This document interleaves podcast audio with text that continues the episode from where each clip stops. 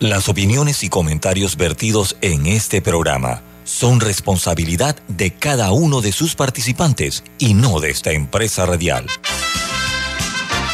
Son las 7.30 de la mañana, hora de un buen café y hora de Infoanálisis, el programa de información y análisis más profundo de Panamá. Infoanálisis con Guillermo Antonio Adames, Rubén Darío Murgas, Camila Adames Arias y Milton Enríquez. Infoanálisis por los 107.3 de Omega Estéreo.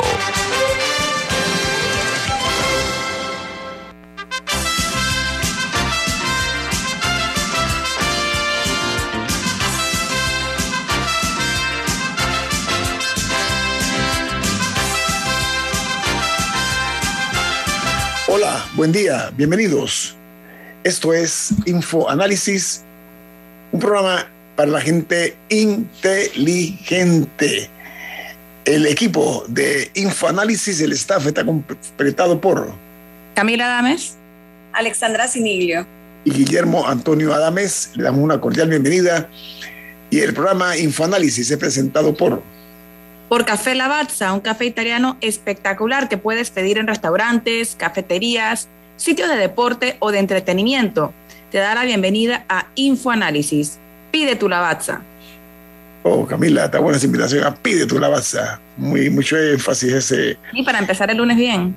Sí, hoy es un lunes y no es un lunes cualquiera. Hoy es el eh, lunes 4 de julio del año 2022. Eh, nosotros eh, queremos eh, aprovechar para saludar al noble pueblo estadounidense en sus 246 años de independencia, un país que es el modelo para muchas naciones en materia de democracia. Así que un fuerte abrazo a la distancia a todos los que nacieron en esa noble nación. Fuerte saludo. Bueno amigos, vamos a entrar en materia con las noticias que son primera plana en los diarios más importantes del mundo. El diario The New York Times titula, Mientras cae una ciudad, la última esperanza de Ucrania en la provincia de Lufthansa cae con ella. La nota de New York Times dice que las fuerzas rusas capturaron lo que eh, la, en el área eh, oriental de las eh, de Lysychansk, una victoria histórica para Moscú en sus esfuerzos para tomar la región del Donbass. Mientras el Washington Post, su principal noticia, dice a medida que crece la inflación, también lo hace la crisis inmobiliaria de los Estados Unidos.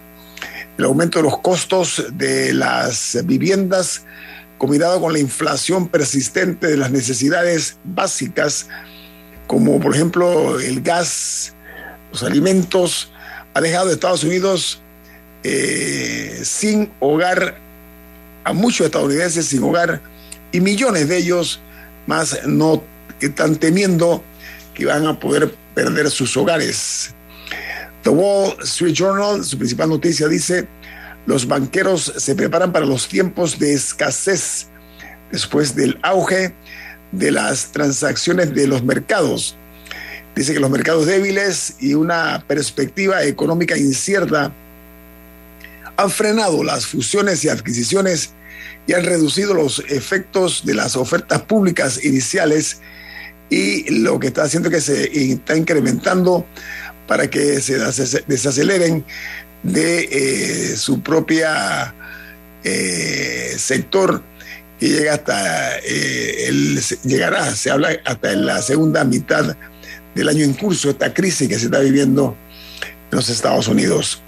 Mientras en China, una situación se ha presentado porque, perdón, algo inédito, los productores inmobiliarios en China aceptan que los agricultores le paguen por viviendas con sandías y duraznos, al igual que otros productos agrícolas, en un intento por eh, atraer a compradores desalentados por la caída del mercado inmobiliario, según medios estatales chinos. Imagínense ese modelo de, de permuta, ¿no? Alimentos por vivienda. Por otra parte, en Chile, un sondeo revela que el 55% de los chilenos no ha leído el borrador de la nueva constitución que ha sido propuesta por la Convención Institucional y eso está a pocas horas de que el eh, texto final sea entregado al presidente Gabriel Boric. Mientras en Italia, al menos seis muertos y 16 desaparecidos, el saldo que dan los desprendimientos de parte de un glaciar en los Alpes italianos.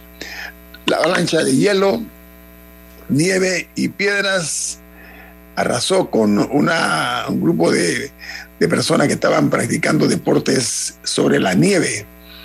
En los Estados Unidos, la policía de Akron eh, publica un video de unos oficiales, eran ocho oficiales de policía disparándole a un hombre negro decenas de veces, docenas de veces. Dice que la víctima huía de una infracción eh, vehicular o automovilística y fue alcanzado pues eh, por estos policías que le propinaron una brutal eh, muerte, ¿no? Un hombre de 25 años de edad. En Argentina, bueno, el presidente Fernández sigue siendo víctima de las presiones de su vicepresidenta. Resulta ser que el presidente de Argentina cede al kirchnerismo la gestión de la economía argentina tras la renuncia del titular de esa cartera. La está reemplazando una señora una economista de confianza de doña Cristina Kirchner. Así que el kirchnerismo se impone al gobierno del presidente Fernández. Y El Salvador, el gobierno. Esa, es una señal de que a veces alianzas que pueden ser convenientes electoralmente pueden ser un verdadero dolor de cabeza si se hacen por las razones equivocadas una vez se llega al poder. Eso se llama cuando hay matrimonio de conveniencia. Más temprano que tarde salen las arrugas y salen las erupciones cutáneas, ¿no? Todas las imperfecciones van saliendo con el tiempo. Y esta sea una guerra para nada soterrada, sino muy visible. No, lo que pasa es que desde, que se anunció la alianza ya se hablaba de que se llevaban muy mal. Eran enemigos, eran enemigos. Exacto. Así que era una alianza un poco antinatura en ese sentido y estamos viendo los resultados era para llegar al poder y punto. Eso, eso, era todo, nada más llegar al poder y ahora después allá arriba, como estamos arriba, arreglamos, ¿no? Fue lo que parece ser que ocurrió en Argentina. Oiga, en El Salvador el gobierno suspende las clases a nivel nacional por el día de hoy tras las fuertes lluvias que están afectando ese país eh, centroamericano. Van a estar evaluando el regreso a las instituciones educativas dependiendo de la evaluación de, los, eh, de las lluvias y la evolución de las mismas que han aumentado y están amenazando con una nueva onda tropical. Mientras en Perú continúan las extorsiones desde las cárceles. Dice que las antenas ilegales evaden los bloqueadores de señal de celular. Los reos siguen usando los celulares para sus propósitos fuera de la cárcel y dentro de la cárcel. Y una noticia que tiene que ver con la COVID-19. Dice que la píldora de la COVID de Merck se usa a menudo en algunos países a pesar de la baja eficacia de la misma.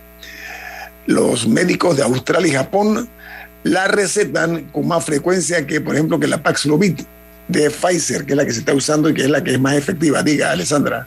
Yo quisiera agregar una noticia internacional que, tiene relación, Ñito, pero que me parece que tenemos que, tener ahí en la mira y tiene que ver con un pedido de la justicia uruguaya al gobierno y a Pfizer para que en 48 horas den información sobre el componente de las vacunas. Y es interesante la noticia eh, por todo el misterio, el secreto que ha rodeado todo el tema de las vacunas a nivel mundial y que además el pedido del juez, eso fue eh, divulgado el fin de semana, incluye detalles sobre el contrato firmado entre el gobierno uruguayo y la Pfizer. Y yo creo que eso va a ser interesante porque si se avanza por allí, tal vez vamos a tener luces de que se firmó, porque aunque aquí lo hemos dicho varias veces, que, que tenía que llegarse a un acuerdo con las farmacéuticas para obtener las vacunas en el momento oportuno, lo que no puede ser es que dos años después todavía no sepamos qué se negoció, ni bajo qué circunstancias, ni qué se pactó. Eso no puede seguir siendo un secreto. Yo creo que ahí la justicia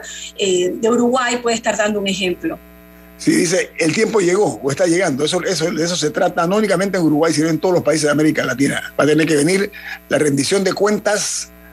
Y son cuentas bien englobadas, ¿eh? no son cuentas eh, livianas de, de caja menuda, son, son grandes inversiones que se hicieron en ese momento. Oiga, en México se reportan más de 6.000 nuevos contagios de COVID-19 y 13 muertos. Dice que los casos activos que iniciaron eh, con síntomas hace 14 días se contabilizan en 164.837 y el número total de casos en México está en 6.089.604 y 325.788 fallecidos. Mientras en Ecuador la reactivación del comercio en el centro de Quito se está observando. Dice que las actividades poco a poco se han retomado tras una pausa, una, una pausa por eh, las manifestaciones que sacudieron la capital ecuatoriana. Y en Copenhague, o Copenhague, dice alguna gente, un tiroteo en un centro comercial deja tres muertos. Responsable es un joven de 22 años cuya identidad aún no se ha detallado. No, de hecho, de hecho, para perpetrar el hecho que fue eh, inexplicable porque las declaraciones de algunos de los afectados dicen que él llamaba a la gente con el arma en la mano y decía, no, no, acérquense, acérquense que esto de esta arma es falsa. Eso decía el tirador, diga Camila. No, que de hecho el juez ha determinado eh, la reserva del nombre tanto del atacante como de las víctimas. dentro del caso que se está siguiendo, lo que sí se sabe es que es una persona que era conocida por la policía, que aparentemente sí tenía, eh, ellos, ellos hablaban de, de, problemas de salud mental, y ellos sí lo tenían identificado de una manera u otra, pero se desconoce, se desconoce el motivo específico por el que habrá salido ese día a atacar a estas personas eh, de manera aparentemente aleatoria en, en, un centro comercial. Oiga, en se dijo que era un acto terrorista, pero eso se ha ido descartando ya, básicamente. Sí, ya, ya la, eh, parece que ya han descartado. Un hombre con desbalances eh, mentales. Oiga, en Guatemala, la tormenta tropical Bonnie pasó por el país y sigue su rumbo hacia México, en donde puede convertirse en huracán. Dice que la tormenta dejó Tres muertos y daños en Nicaragua y en El Salvador. Panamá ha sentido el coletazo. Todavía esta mañana estaba lloviendo aquí. Mientras en Colombia, la vicepresidenta electa Francia Márquez se reunió con su contendora, la señora Marielén Castillo. Ambas mostraron por las redes sociales el principio de que la unión hace la fuerza. En pocas palabras, o palabras más, palabras menos, estas dos damas, contrincantes políticas, han hecho muy buena mezcla, muy buena eh, relación de cara a la responsabilidad que tiene una como vicepresidente y la otra como líder de la oposición por parte de las mujeres. En Costa Rica dice que eh, la meta de 3.8 millones de turistas para el año 2027 en ese país solo, se lograría con eh, créditos para las pequeñas y medianas empresas y los eh, y menos costos operativos en el materia de turismo. Hay que superar el rezago en infraestructura en Argentina porque también es algo que el gobierno denomina como urgente. Hicieron Uruguay donde dice la nota que casos de femicidio este año en Uruguay suman 19 víctimas y 42 huérfanos, de los cuales 29 de estos huérfanos son menores de edad. La Fiscalía eh, del, de Uruguay es la que ha dado estas cifras que son verdaderamente conmovedoras, eh, porque el feminicidio sigue siendo una de las vergüenzas de la humanidad. Diga, Camila, tenemos un minuto. Un minuto. No, y particularmente de la región latinoamericana. Una noticia interesante del Reino Unido, y es que un juez falló eh, en contra de la cadena Kellogg's, que había, que había demandado una norma de que comidas altas en azúcares o en ciertos tipos de grasa no la podían poner en lugares llamativos de los supermercados ni con ofertas súper especiales que invitaran al, alto consumo de las mismas. Eh, y Kellogg's había demandado esta medida y perdió el caso, ya dijo que no va a apelar. Eh, pero es parte de una, o sea, de una serie de medidas que se están tomando para tratar de disminuir los niveles de consumo de azúcar y, otras, eh, eh, y otros elementos dañinos para la salud. Y me pareció interesante. Ok, Vamos a un corte comercial. En breve regresaremos con nuestro invitado esta mañana. Se trata del administrador, nada menos que de la Autoridad Nacional para la Innovación Gubernamental, eh, que está con nosotros hoy en Infoanálisis. Viene más en este programa, que es un programa para la gente inteligente. Omega Stereo tiene una nueva app. Descárgala en Play Store y App Store totalmente gratis. Escucha Omega Stereo las 24 horas donde estés con nuestra aplicación totalmente nueva.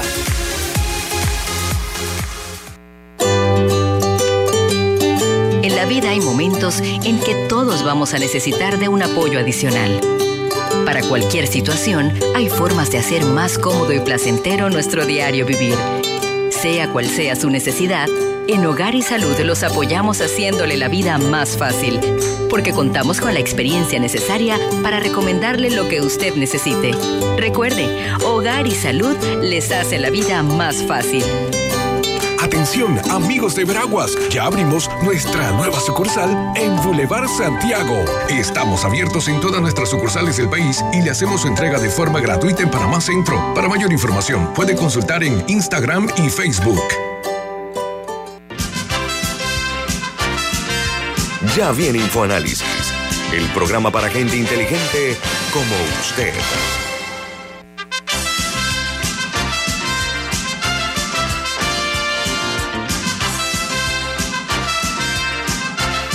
Bueno, amigos, preste mucha atención. Camila, ¿qué tiene usted para los oyentes de Omega Estéreo? Bueno, en Banco Aliado te acompañan en tu crecimiento financiero. Ahorra con tu cuenta Más Plus, mejorando el rendimiento de tus depósitos. Banco Aliado, tu aliado en todo momento. Puede visitarlos en su página web bancoaliado.com o seguirlos en sus redes sociales como arroba Banco Aliado. Banco Aliado, tu aliado en todo momento. Bueno, amigos eh, oyentes de Omega Estéreo a nivel nacional y de los que nos ven a través de Facebook Live, nos escuchan en el canal 856 de sus televisores, canal 856, porque son usuarios de, o, usuarios de cable, de cable onda antes y ahora eh, que son de Tigo. Eh, además, los que nos están viendo en sus televisores y en sus teléfonos móviles o celulares. Esta mañana nos complace mucho iniciar la semana con la participación del administrador de la Autoridad de la Innovación eh, para la Innovación Gubernamental. Eh, estoy hablando del licenciado Luis Oliva. ¿Cómo está usted, administrador? Bienvenido. Buenos días a todos los oyentes, eh, buenos días a todos los panelistas. Eh, muchas gracias por la oportunidad que me brindan de estar compartiendo este espacio con ustedes.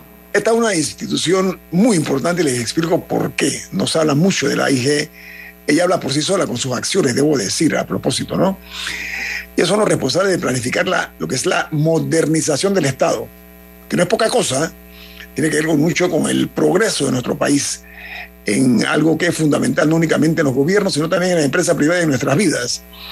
Son los responsables de planificar, de coordinar, de emitir direcciones o directrices, supervisar, eh, colaborar, apoyar y además promover el uso óptimo de la tecnología de la información en lo que es el sector gubernamental.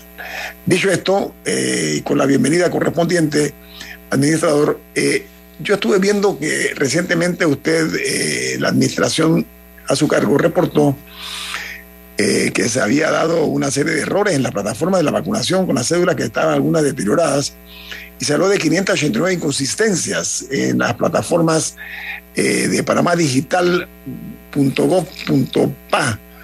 Eh, ¿En qué ha quedado ese tema y, si no hay coincidencia con el número de las las eh, dosis aplicadas y la fecha de nacimiento, administrador. Sí, nosotros como comentamos en su momento, eh, en muchos casos fueron errores humanos, uh -huh. sobre todo por el hecho de que la cédula está deteriorada, eh, el oficial de trazabilidad tuvo que digitarla, ¿no? Entonces, donde, donde ya se da un, un hecho en donde hay que eh, digitar, existe entonces que el, el error humano, y también el haber automatizado tanto los sistemas, como el sistema ya está precargado, eh, si tú te equivocas en un número de la cédula, probablemente le va a llegar a un correo electrónico de la persona que no vacunaste, pero que pusiste el, el número de, de, cédula equivocado. Y realmente esto a nosotros también nos ayuda porque nos aumenta también la transparencia. Muchas veces esto no quiere decir que no pasaba en el pasado con el papel.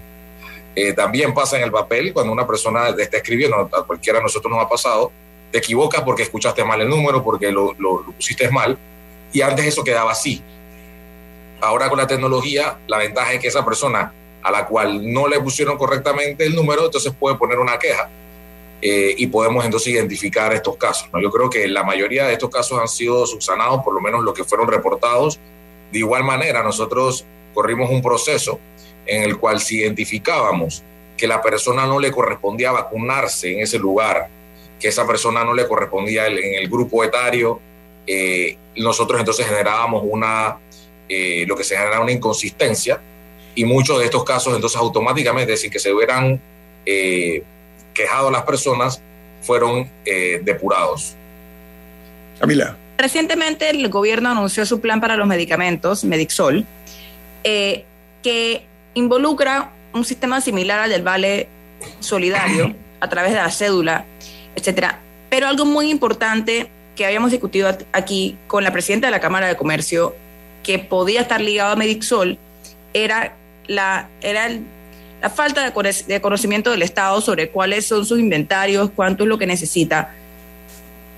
¿Qué están haciendo ustedes dentro de la Caja de Seguro Social actualmente en, términos de los medicamentos, además de Medixol? Me imagino que eso está atado a automatizar otros procesos. ¿Qué es lo que están haciendo en la Caja de Seguro Social? Nosotros iniciamos en marzo del año pasado, eh, iniciamos haciendo una evaluación de los sistemas, que es lo que nos compete a nosotros, eh, porque siempre creemos en que la mayor cantidad de información nos ayuda a poder tomar mejores decisiones. Así que nosotros empezamos eh, a identificar cuáles eran eh, los problemas de, de, sistemas dentro de la caja y empezamos a, a notar de que habían cosas que podían tener oportunidad de mejora. Una de ellas es que encontramos que había más de 50 sistemas diferentes dentro de la caja de seguro social y que la gran mayoría de ellos no interactuaba uno con el otro. Entonces podríamos encontrar probablemente farmacias de la Caja de Seguro Social sin sistema de eh, conectados sin conectarse a un sistema de inventario, sin tener un sistema para despacho o tener un sistema diferente a otra policlínica de otro lugar de, del país. Otro de los temas es que teníamos un, tenemos un sistema de expediente electrónico que tampoco estaba implementado en todas las policlínicas eh, de, la Caja de Seguro Social sistemas inventarios que no están tampoco interoperando con, otros, con las otras plataformas que acabo de mencionar. Entonces, dividimos esto en cuatro, en cuatro problemas, ¿no? Eh, de esa es la manera que nosotros trabajamos estructuradamente. Identificamos que probablemente eh, dentro del departamento de compras, que hace una labor eh, titánica para poder no solo eh, ver todos los temas legales y contractuales y de las licitaciones, sino que también que ellos tengan información de la demanda no satisfecha. Por ejemplo, cuando una persona llegaba a una farmacia de seguro social eh, y, el, y el farmacéutico le decía de que no había un medicamento, eh, no estaba estandarizado la manera en cual esa demanda no satisfecha quedaba en el sistema. Entonces muchas veces la gente no iba o cuando llegaba el medicamento se iba muy rápido, porque probablemente eh, uno era, no sabíamos muchas veces, la persona dice, ah, no hay medicamento, ni siquiera van a la farmacia.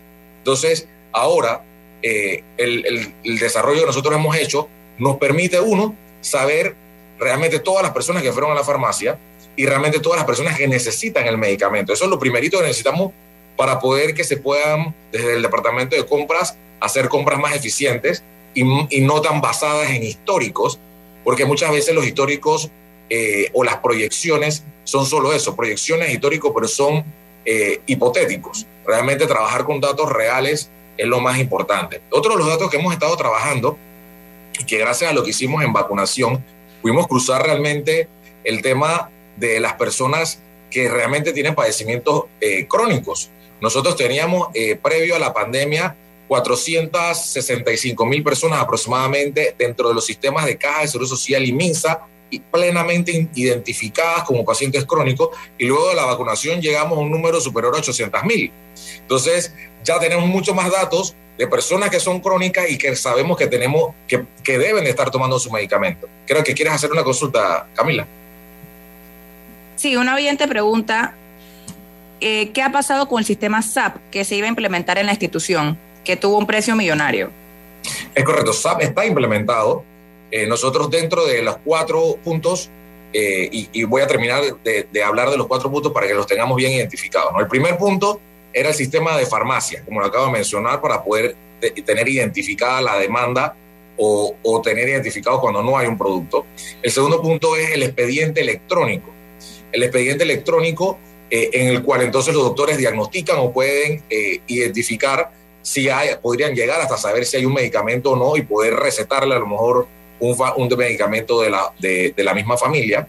El tercer punto es el inventario en sí, el inventario que puede estar centralizado y no solo eh, dentro de, de las mismas farmacias, sino también lo que haya en bodega. Muchas veces tenemos, encontramos el problema de que había un medicamento que probablemente estaba bien abastecido en Bocas del Toro, pero en una policlínica en la ciudad no existía y realmente había que hacer un, reordenamiento del inventario.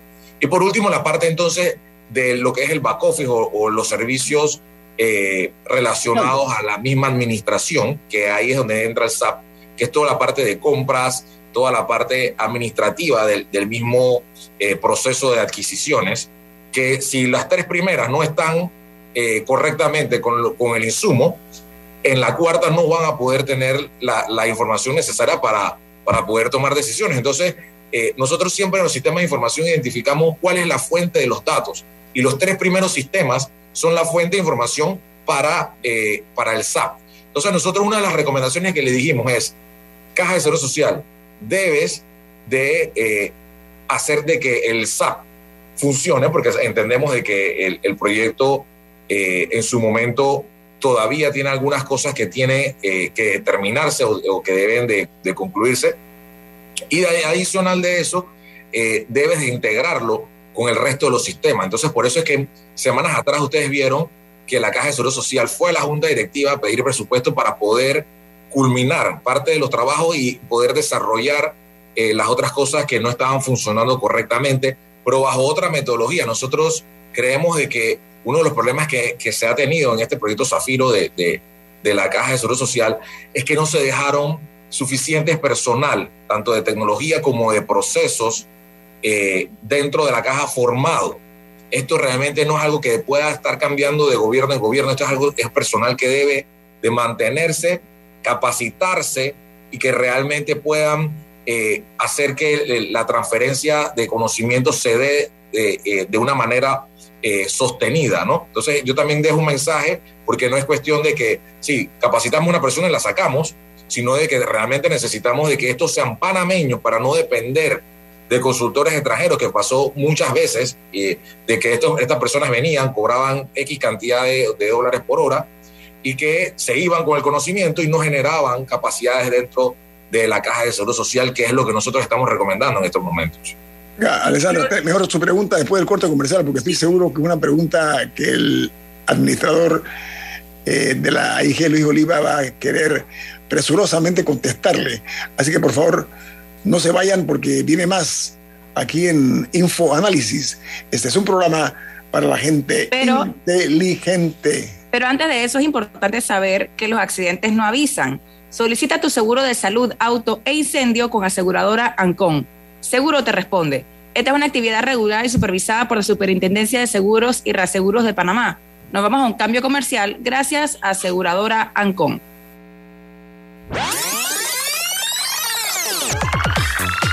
Omega Stereo tiene una nueva app. Descárgala en Play Store y App Store totalmente gratis. Escucha Omega Stereo las 24 horas donde estés con nuestra nueva app.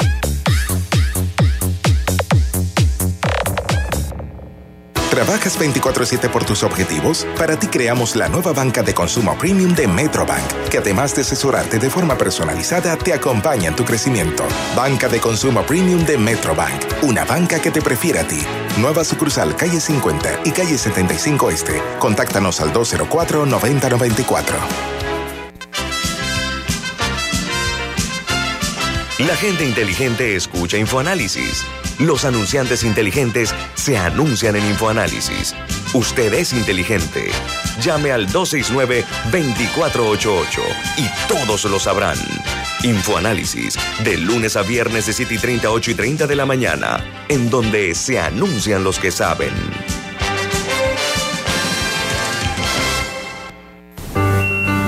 Cuando tienes una urgencia, una infraestructura con tecnología avanzada es fundamental. Una atención ágil y efectiva es crítica. Pero sobre todo, cuando tienes una urgencia, lo más importante es la experiencia. Mi amor, acabo de hablar con el doctor y vas a estar bien. Para urgencias, Hospital Paitilla tiene la mejor experiencia. Hospital Paitilla, siempre junto a ti.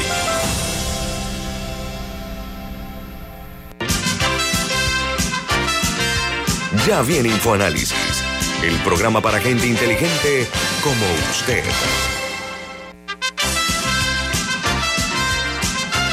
Camila. Bueno, los accidentes no avisan. Mejor asegúrate con aseguradora Ancon. Seguro te responde.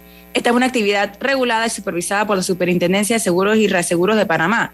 Estamos de vuelta gracias a aseguradora Ancon. Estamos de vuelta con el administrador de la Autoridad Nacional para la Innovación Gubernamental. ¿Saben qué? Es el responsable, nada más y nada menos que de la modernización del Estado. Algo fundamental para el verdadero progreso de nuestro país. Así que continuamos la plática, Camila. No, Alexandra tenía una pregunta. Alexandra, sí. Ingeniero Oliva, yo lo escuchaba explicar la situación de la Caja del Seguro Social y normalmente nosotros que no somos ingenieros como usted, sentimos que puede ser algo muy complicado porque incluye muchos factores de, de por medio y sabemos lo, lo, compleja que es la estructura de la Caja del Seguro Social. Y definitivamente que se necesita un proyecto macro, pero a veces pequeñas acciones son las que cambian eh, la experiencia de, los asegurados o de los usuarios e impactan directamente en ese día a día. Y yo le pongo el ejemplo, por ejemplo, del Instituto Oncológico Nacional, en donde los pacientes pueden solicitar a través de Internet sus medicamentos y la farmacia del Instituto Oncológico Nacional se la envía a la farmacia El Javillo más cercana a su residencia. Eso impacta directamente en la calidad de vida de esos pacientes y creo que no es algo tan complicado y que ya eh, se tiene en marcha. ¿Podría la Caja de Seguro Social comenzar a implementar estos pequeños proyectos para por lo menos hacer algo antes de decir que necesitamos ese megaproyecto de millones de dólares de traslados de partida para poder hacer este, este complejo sistema de, de, de que entiendo que se va a necesitar, pero para no tener que esperar tanto? Que eh, ahí nace Medixol. Nosotros, en conjunto con el director de la Caja de Seguro Social, identificamos de que todas estas variables, como usted bien acaba de mencionar, no, no, probablemente no lo podemos resolver ni en uno ni en tres meses porque también dependen del proceso de adquisición, de capacitación eh, y de instalación. Pero el que, el que paga los platos rotos, como se dice en buen panameño, es el asegurado. Entonces nosotros decimos, mientras que nosotros resolvemos todo esto, que es un proyecto que no debería durar más de dos años, eh, ¿qué hacemos con el asegurado? El asegurado que necesita sus medicamentos hoy, que probablemente no se los está tomando, está haciendo malabares para poder adquirirlos, tenemos que resolverle. Entonces creemos Medixol basado en la plataforma que ha sido exitosa, el Vale Digital, en donde permite que los comercios puedan, eh, basados en un esquema de precios que no supere eh, el, lo que es el, el, el, trámite usual de la caja de seguro social, ustedes puedan permitirle a los, a los asegurados ir a buscar sus medicamentos. Resolvemos dos temas. Uno, el asegurado tiene su medicamento. Dos, tenemos la información de la demanda no satisfecha. Y hay un tercer factor que también se empieza a generar, que empezamos a generar también una mayor cadena de distribución, porque ahora estas empresas que antes probablemente no tenían, no manejaban estos volúmenes, van a ser eh, con las mismas distribuidoras o van a buscar nuevos proveedores pero van a ser más eficientes porque ustedes saben que siempre el proceso del Estado lleva un proceso burocrático y que realmente eh, hacerlo de esta medida también puede generar que se abaraten los costos hasta de los medicamentos para eh, las personas que no son aseguradas. Entonces también tenemos esa tercera ventaja y también hablamos de que otro de los, de los, que nos puede traer el Medixol es de que esta información ahora está quedando digitalizada. Cuando a una persona se le genera el Medixol, se le está generando una receta electrónica que va a poder ver en Panamá Digital. Así como ustedes vean su tarjeta de vacunación en, el sitio de Panamá Digital, ahora van a ver todas sus recetas que se les generaron y también van a ver en los lugares entonces donde se les generó el Medixol. Así que eh, podríamos decir de que esto es una pequeña victoria, de que ya estamos digitalizando y, y, estandarizando lo que es el expediente electrónico y al mismo tiempo le estamos poniendo al ciudadano esa información. Detrás que hay, estamos, eh, desarrollamos, y eso es lo bueno a veces de los proyectos que nacen de cero, una plataforma en donde nosotros tenemos el inventario ahora de las cajas de seguro social, de las policlínicas que vamos eh, trabajando. Por ejemplo, en este caso ya terminamos cuatro policlínicas, estamos haciendo un barrido. Y también tenemos el inventario de los privados.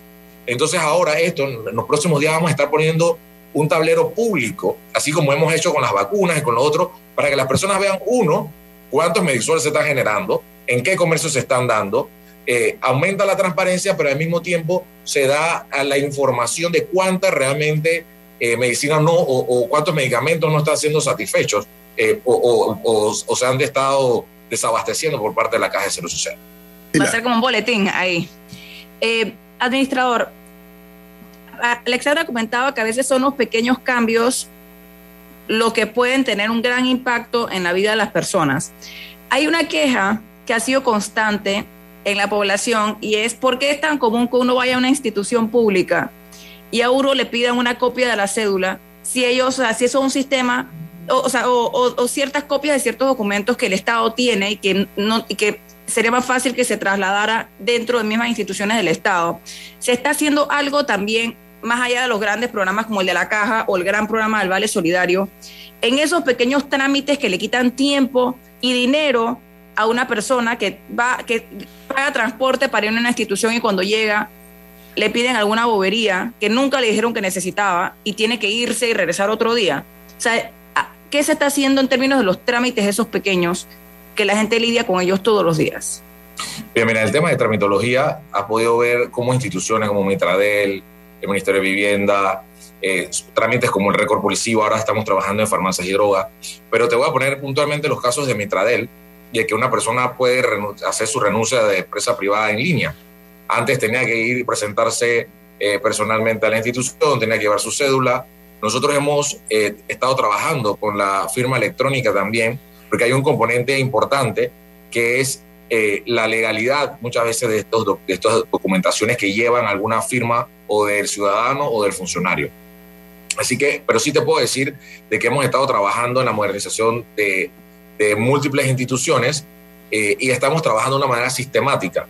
Eh, al inicio estábamos trabajando en, los trámites que el ciudadano más estaba requiriendo, las empresas, y adicional cuáles eran los más eh, sencillos de poder implementar. Pero ahora hemos eh, cambiado una estrategia en donde identificamos, sí, estos son los trámites que más le duelen a nuestros ciudadanos, pero cuáles son realmente las instituciones que más le duelen al, al, al ciudadano. Y estamos trabajando directamente en instituciones, porque trabajar por, en más de 100 instituciones al mismo tiempo es, es, una, es, es casi suicida hacerlo, porque no, no tenemos los recursos ni económicos ni, ni de personal para poder trabajar todas al mismo tiempo. Entonces estamos trabajando en, en, instituciones particulares, pero también estamos trabajando en los insumos de información. Por ejemplo, nosotros una de las instituciones que queremos modernizar y que estamos trabajando es el IFARU. Pero en el IFARU uno, el insumo principal en muchos casos vienen de las universidades y viene del Ministerio de Educación. Porque los boletines, por ejemplo, que los padres tienen que ir a entregar cada no sé cuánto veces al año, ¿por qué si el Meduca los debe tener digitalmente? Exacto, entonces cuando encuentras eh, de, que, de que esta parte no está generando interoperabilidad entre el Meduca y el IFARU, entonces nosotros hace dos o tres semanas, no sé de que lanzamos la libreta digital, el proyecto de libreta digital con el Meduca. Este proyecto debemos de tenerlo listo dentro de los próximos seis meses, en los cuales vamos a tener la información correcta, que va a servir no solo para, para los trámites con el IFARU, sino también hacer la vida más fácil a los docentes, que los padres de familia también puedan tener acceso a ver las notas en línea como si estuvieran sus hijos en una escuela privada. ¿Por qué no? Es, de eso nosotros es lo que trabajamos. Pero al final todo ese insumo de datos dice, oye, ¿por qué no podemos digitalizar el IFARU? Es que hay cosas que tenemos que trabajar de otras instituciones primero. Entonces, otra de las cosas era generar ese tema también de que el IFARU eh, tuviera interoperabilidad con el Tribunal Electoral para poder validar el tema de las cédulas. Eh, es un trabajo de que es un ecosistema y muchas veces a veces la, la, gente no entiende de que hay una interdependencia con otras instituciones que es lo que genera esos procesos burocráticos. Oiga, administrador Oliva, usted ha mencionado de manera tangencial el tema del MEDUCA, Ministerio de Educación. Nuestra educación, como bien sabido, mantiene un rezago casi que humillante, casi que vergonzoso, lo cual es eh, objeto y sujeto de muchas críticas, pero que hay que buscar soluciones. Cuando usted habla de ese proyecto de la libreta digital para el Ministerio de Educación, usted se está programada para el tercer trimestre del año en curso, de este año escolar, ¿no? Eh, estamos hablando solamente en escuelas oficiales, pero eh, esto implica, por ejemplo, captura de asistencias, eh, en cuanto a la información que va a manejar el tema de las asistencias, la apreciación de los alumnos y de los eh, educadores. ¿Qué otro privilegio o beneficio genera esta libreta digital y su formalización, administrador? Bien, nosotros durante la pandemia generamos el sistema ESTER, que es algo que es propiedad intelectual del Estado, es uno de, los orgullos que nosotros tenemos que creamos en pandemia.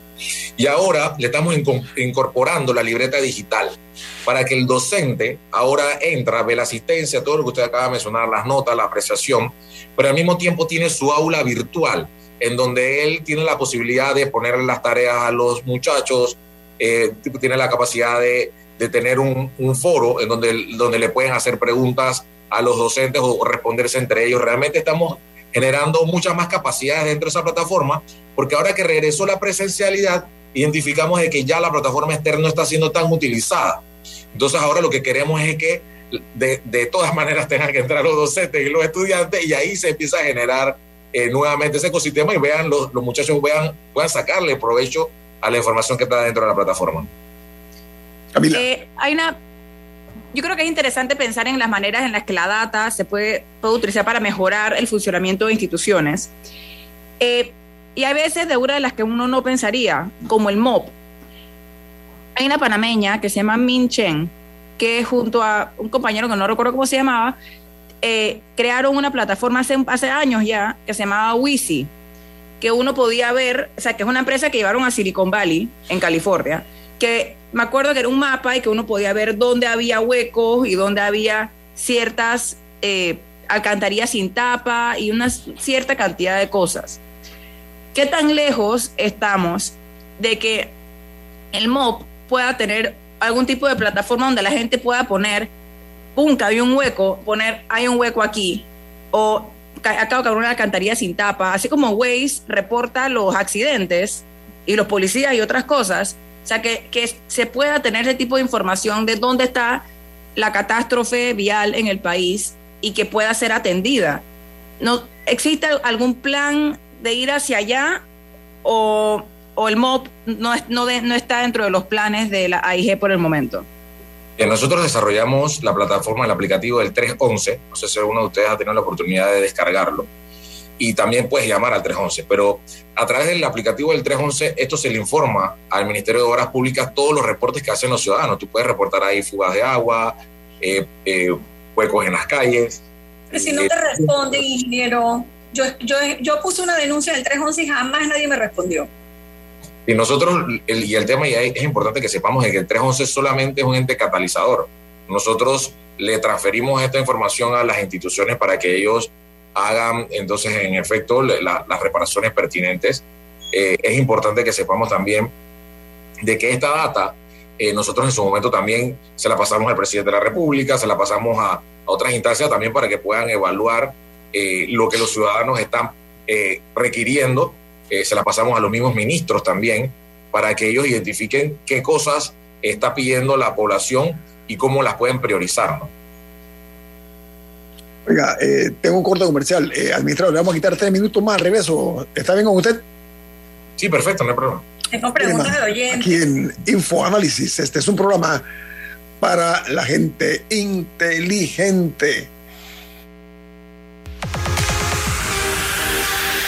Omega Stereo tiene una nueva app. Descárgala en Play Store y App Store totalmente gratis. Escucha Omega Stereo las 24 horas donde estés con nuestra aplicación totalmente nueva. Mereces un banco que construya una relación de confianza contigo. Para ti llegó la banca de consumo premium de Metrobank, creada especialmente para asesorarte y brindarte experiencias exclusivas. Banca de consumo premium de Metrobank, una banca que te prefiere a ti. Nueva sucursal calle 50 y calle 75 Este. Contáctanos al 204-9094. La gente inteligente escucha InfoAnálisis. Los anunciantes inteligentes se anuncian en InfoAnálisis. Usted es inteligente. Llame al 269-2488 y todos lo sabrán. Infoanálisis, de lunes a viernes de 7 y 30, 8 y 30 de la mañana, en donde se anuncian los que saben. Si desea que sus colaboradores trabajen desde su casa, podemos ayudarle. En Solutexa somos expertos en aplicar la tecnología a las técnicas y trabajos de oficina. Contáctenos en solutexa.com.pa o al 209-4997. Solutexa.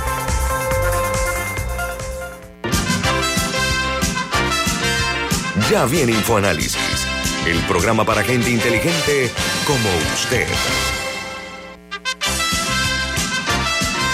Luis Oliva, administrador de la Autoridad Nacional para la Innovación Gubernamental, es nuestro invitado esta mañana, resolviendo preguntas que son necesarias para que nuestra ciudadanía esté debidamente informada acerca de esta institución que se estableció en la ley que es 65, ¿no? Del año eh, de, octubre de 2009, ¿no? ¿Correcto? Correcto. 30 de octubre. Así que eh, Luis Oliva, nos da mucho gusto tenerlo aquí. Un oyente, dice usted, y después voy con una pregunta yo, Alessandra.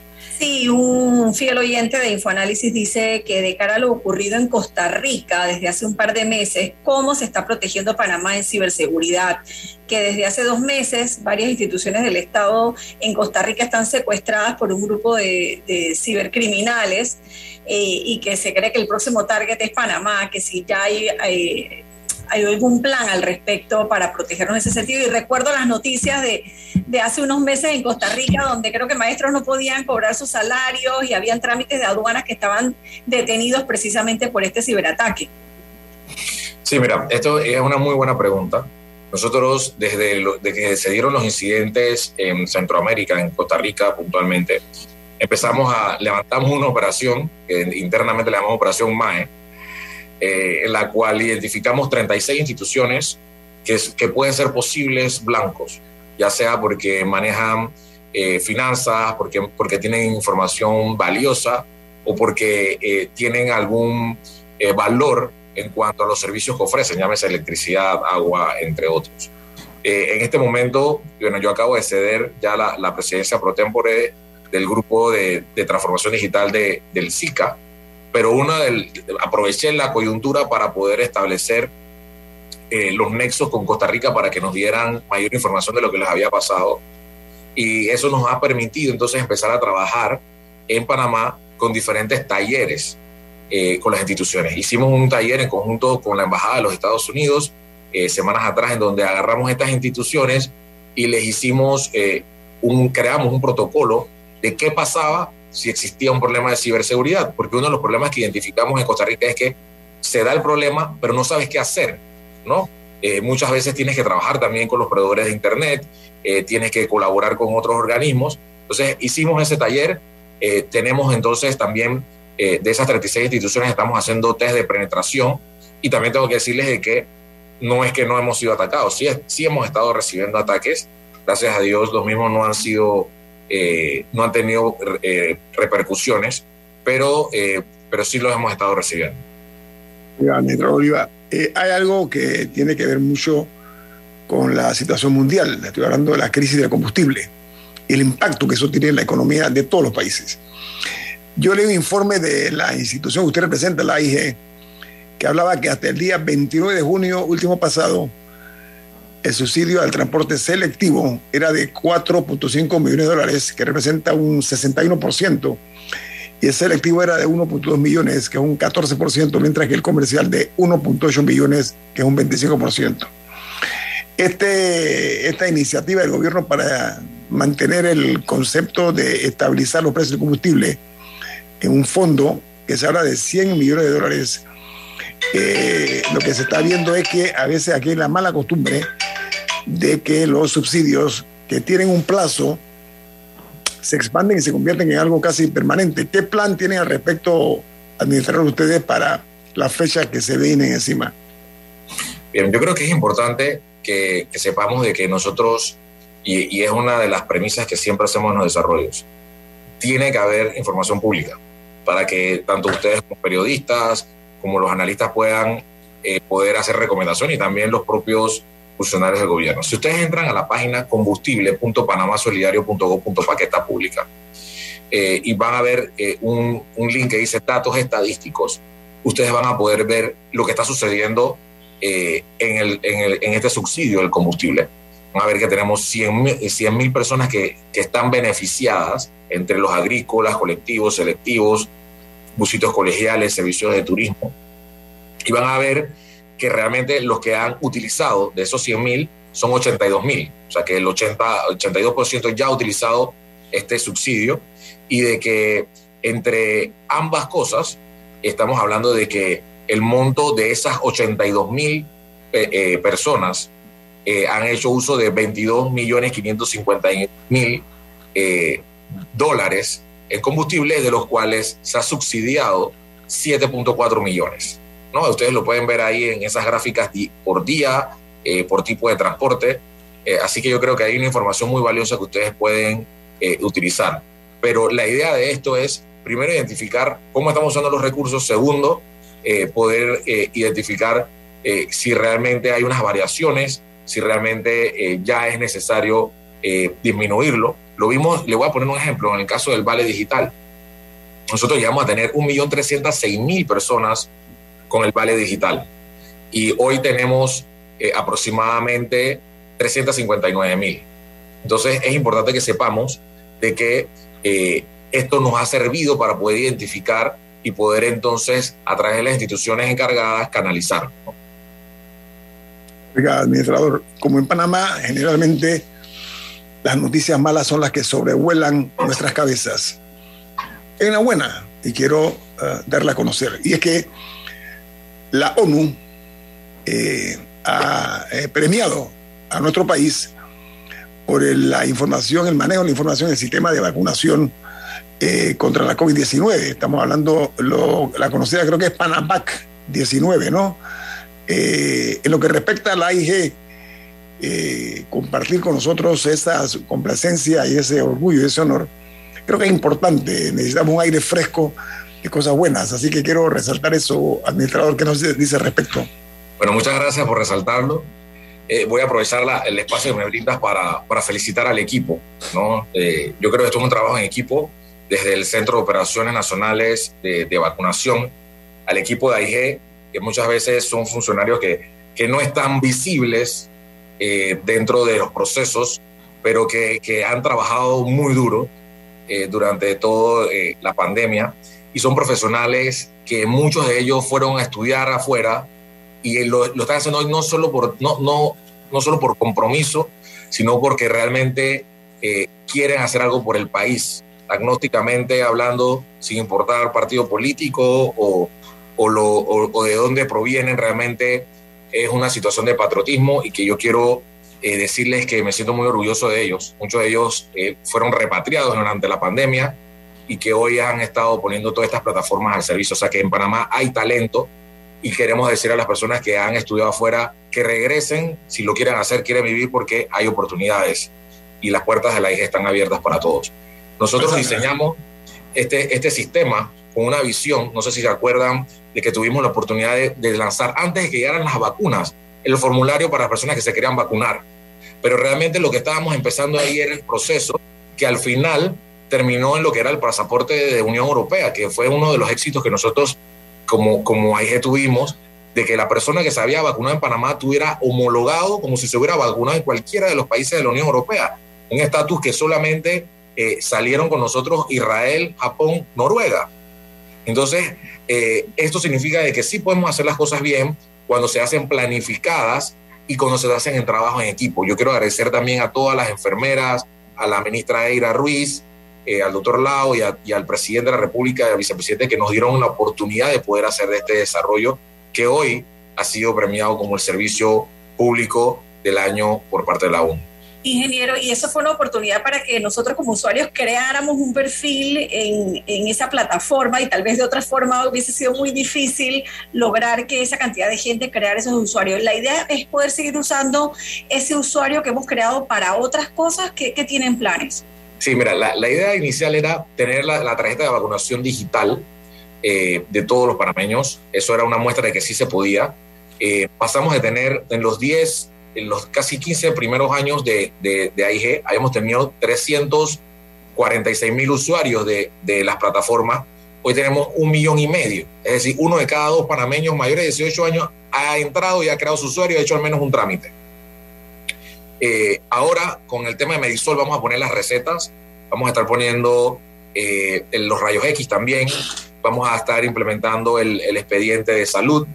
Eh, pero lo importante era que el panameño creara ese ciudadano creara ese, ese, ese vínculo con Panamá Digital, eh, que ahora entonces vamos a empezar a sacarle más provecho. Ahorita tú puedes ver también tu última prueba de COVID, si entras a Panamá Digital puedes verla, eh, y estamos incrementando los servicios eh, día tras día, ¿no? Oiga, administrador de la autoridad AIG, don Luis Oliva, para nosotros da mucho gusto escuchar estas cosas porque la apuesta del país debe ser hacia la tecnología. Es la mejor forma de sacar al país del oscurantismo, pero sobre todo de agilizar procedimientos, que es fundamental. Por otra parte, acortar distancia en el servicio que se le brinda a la ciudadanía. Diga, Camila, quería decir algo usted. Pregunta breve. Quedan dos años de gobierno. ¿Qué protege a Panamá Digital de que a partir del primero de julio de 2024 no se apague? O sea, ¿hay algo, está protegido por ley? ¿Hay alguna reglamentación? ¿O es, o es dependiente de la buena fe? Dos minutos, administrador.